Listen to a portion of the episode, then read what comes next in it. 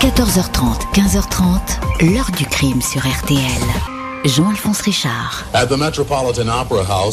Au Metropolitan Opera, la police enquête sur la mort d'une violoniste qui avait disparu pendant l'entracte. Le corps a été retrouvé dénudé et ligoté dans une bouche d'aération. Bonjour, le fantôme de l'opéra. À l'été 1980, les journaux de New York n'ont pas eu à chercher loin pour trouver ce titre. Et pour cause, une violoniste du très prestigieux Metropolitan Opera, le Met comme on le surnomme, venait de disparaître en pleine représentation, assise derrière son pupitre, puis quelques minutes plus tard, sa chaise vide, évaporée après l'entracte, aspirée dans le néant, évanouie dans les coursives et les étages du gigantesque bâtiment. Hélène Agnès Mintix ne va pas rester absente très longtemps. On va la retrouver morte, pas très loin de la scène. Un crime spectaculaire, étrange, inexplicable.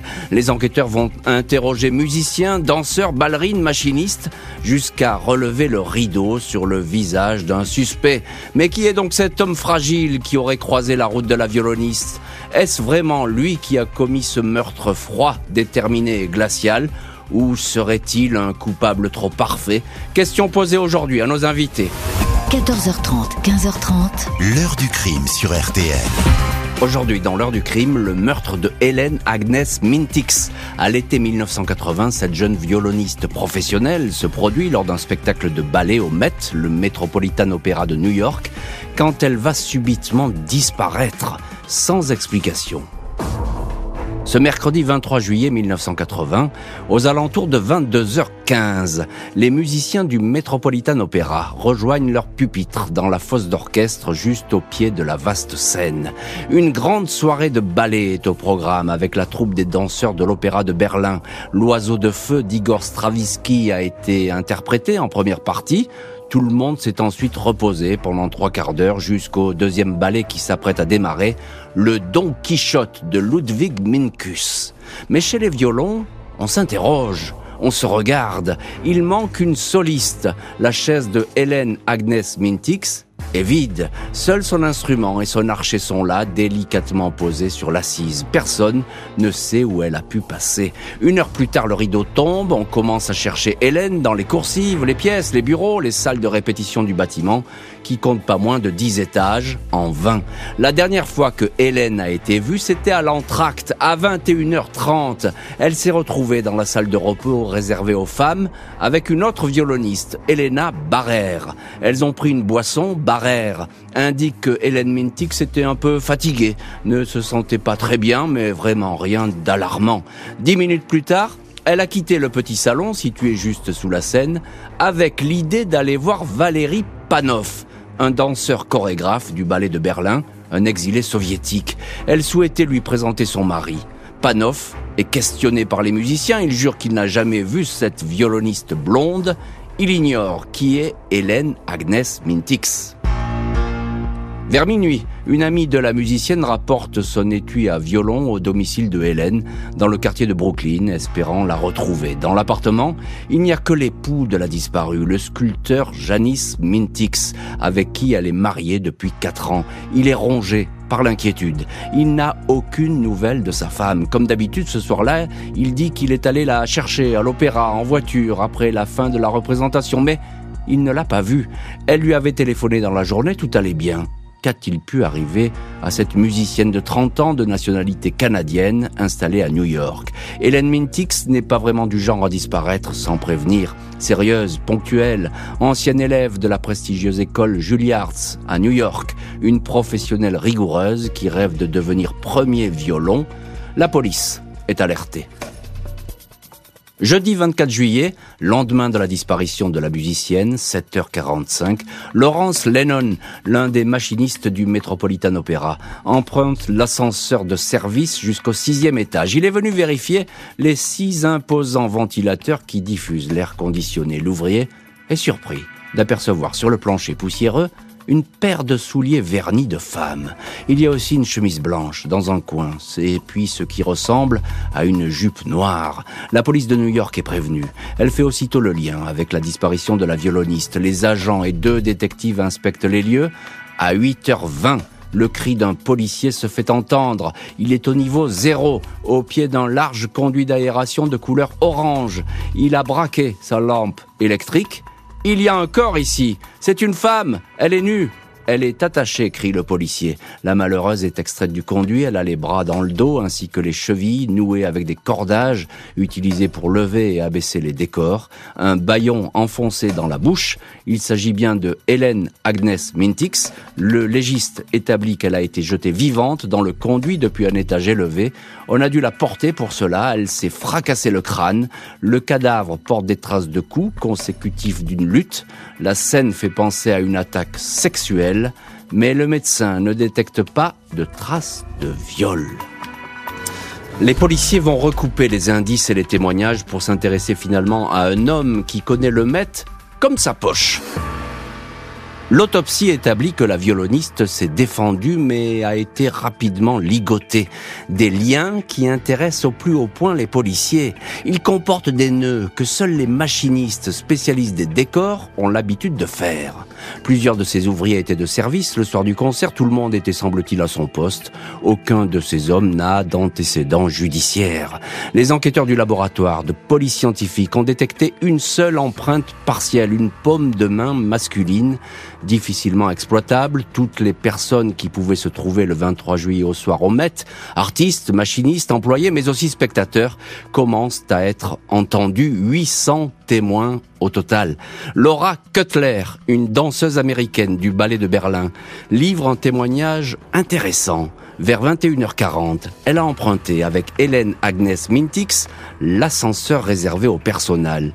La violoniste paraissait stressée. Elle a demandé abruptement où se trouvait la loge du chorégraphe, Valérie Panoff. Un homme qui était dans l'ascenseur lui a répondu alors qu'elle était au troisième étage, cette loge.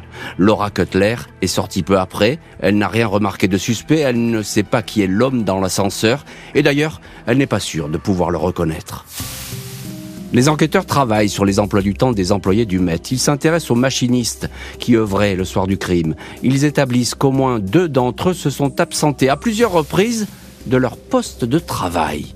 Deux jeunes employés, les dénommés Craig Crimmins et Thomas Gravina, ils sont réticents à dire ce qu'ils ont fait. Gênés, embarrassés, Crimmins finit par expliquer qu'il s'est effectivement absenté sans autorisation vers 21h15 pour aller boire des bières et fumer des joints au vestiaire. Son collègue Thomas Gravina a lui aussi laissé le spectacle en plan pour aller s'alcooliser avec Crimins. Ils ont descendu quelques bouteilles. Gravina est retourné dans les coulisses. Crimins indique avoir vidé encore deux ou trois bières tout seul.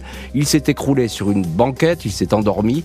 Il raconte qu'il s'est réveillé autour de minuit, il a quitté l'opéra, il a mangé un morceau dans un fast-food voisin avant de rentrer chez lui. Le détective Gennaro Giorgio a des doutes sur le récit de Craig Crimmins, tout simplement parce que son absence dans les décors avait été remarqué par certains de ses collègues à la reprise du ballet Don Quichotte. Ils l'avaient cherché car ils avaient besoin de lui pour la machinerie. Il s'était rendu au vestiaire mais il ne l'avait pas vu ici, une bière à la main ou encore endormi sur la banquette. 16 août 1980, trois semaines après le crime, Crimins, 22 ans, est interrogé par les policiers. Il nie les faits. Les enquêteurs ne disposent pas d'indices. Ils insistent, ils le laissent repartir, puis le reconvoquent quelques jours plus tard. Au total, un peu plus de 15 heures d'interrogatoire. Crimins finit par lâcher au détective Giorgio. J'ai bien peur que le type de l'ascenseur, ce soit moi. J'étais bien avec cette femme. Le suspect raconte qu'il a accosté la violoniste de façon pressante, une drague lourde. Elle l'a repoussé et l'a même giflé en lui demandant qui il était. J'ai vu rouge, elle m'insultait, je l'ai poussé, puis je l'ai entraîné jusqu'au sixième étage. Un procureur adjoint de New York estime que suffisamment de charges permettent d'incriminer le suspect. Celui-ci est placé en détention. Il va comparaître devant un jury.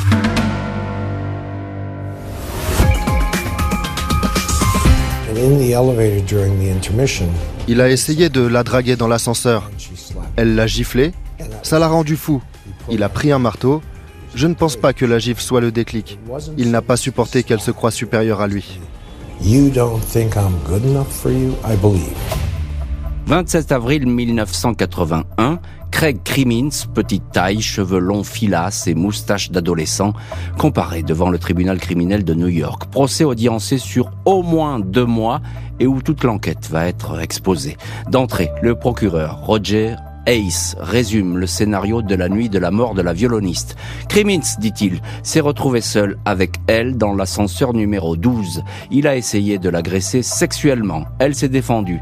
Il l'a frappée, puis l'a emmenée sur la plateforme du sixième. Il a tenté d'abuser d'elle. Il n'y est pas parvenu. Elle a essayé de s'enfuir. Il l'a rattrapée, il l'a empoignée avec force. Il a brandi un marteau pour lui demander de se déshabiller.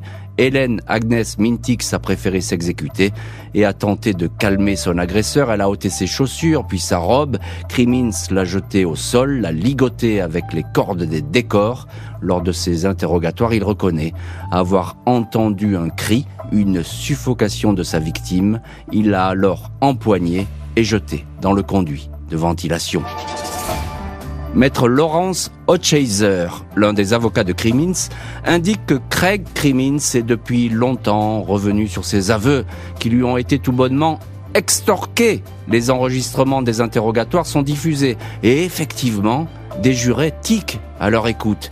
Ils ont le sentiment que certaines réponses ont été fortement suggérées L'avocat enfonce le clou. Il appelle son client le petit garçon, le décrivant comme un être complètement immature, fragile, influençable.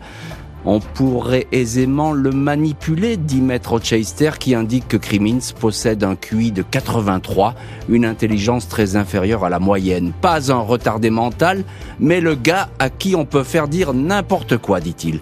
Deux psychologues appelés comme témoins confirment que depuis l'enfance, Craig Crimmins a du mal à comprendre ce qu'on lui dit. Le seul moyen est de lui faire répéter la phrase qui vient d'être prononcée. Le procès se poursuit, la défense va continuer à dénoncer ce qu'elle désigne comme des incohérences flagrantes. Les semaines défilent au procès du machiniste Craig Crimmins, lequel continue à se dire étranger au crime de l'opéra.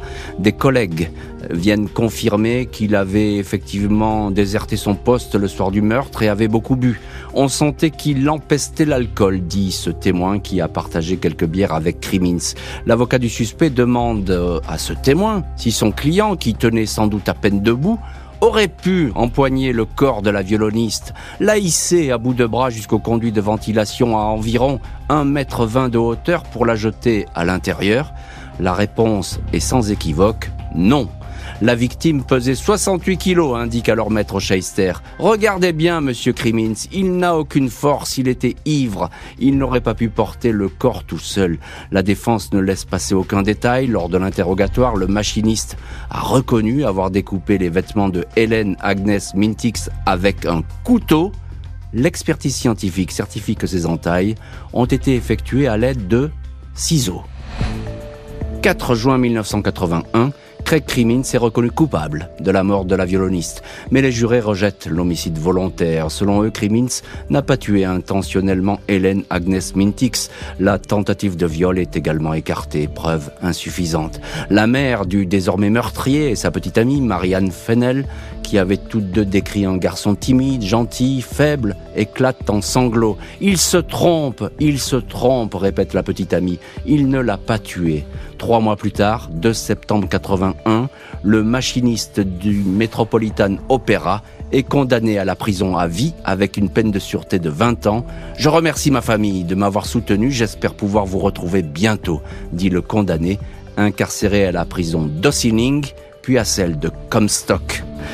Le machiniste va tout faire pour obtenir sa libération, se heurtant à l'implacable administration pénitentiaire.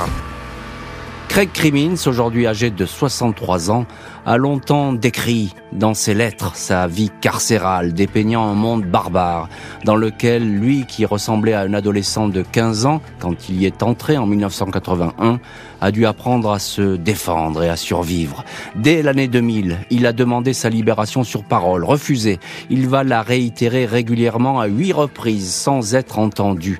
En 2004, devant la commission de probation, il a fait amende honorable en reconnaissant qu'il avait tué sans le vouloir, sous l'effet de l'alcool.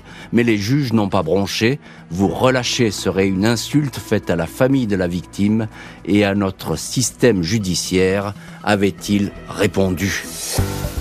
Hélène Agnès Mintix, la violoniste du Met, a été incinérée, ses cendres dispersées selon ses dernières volontés dans le désert égyptien. L'heure du crime, présentée par Jean-Alphonse Richard sur RTL.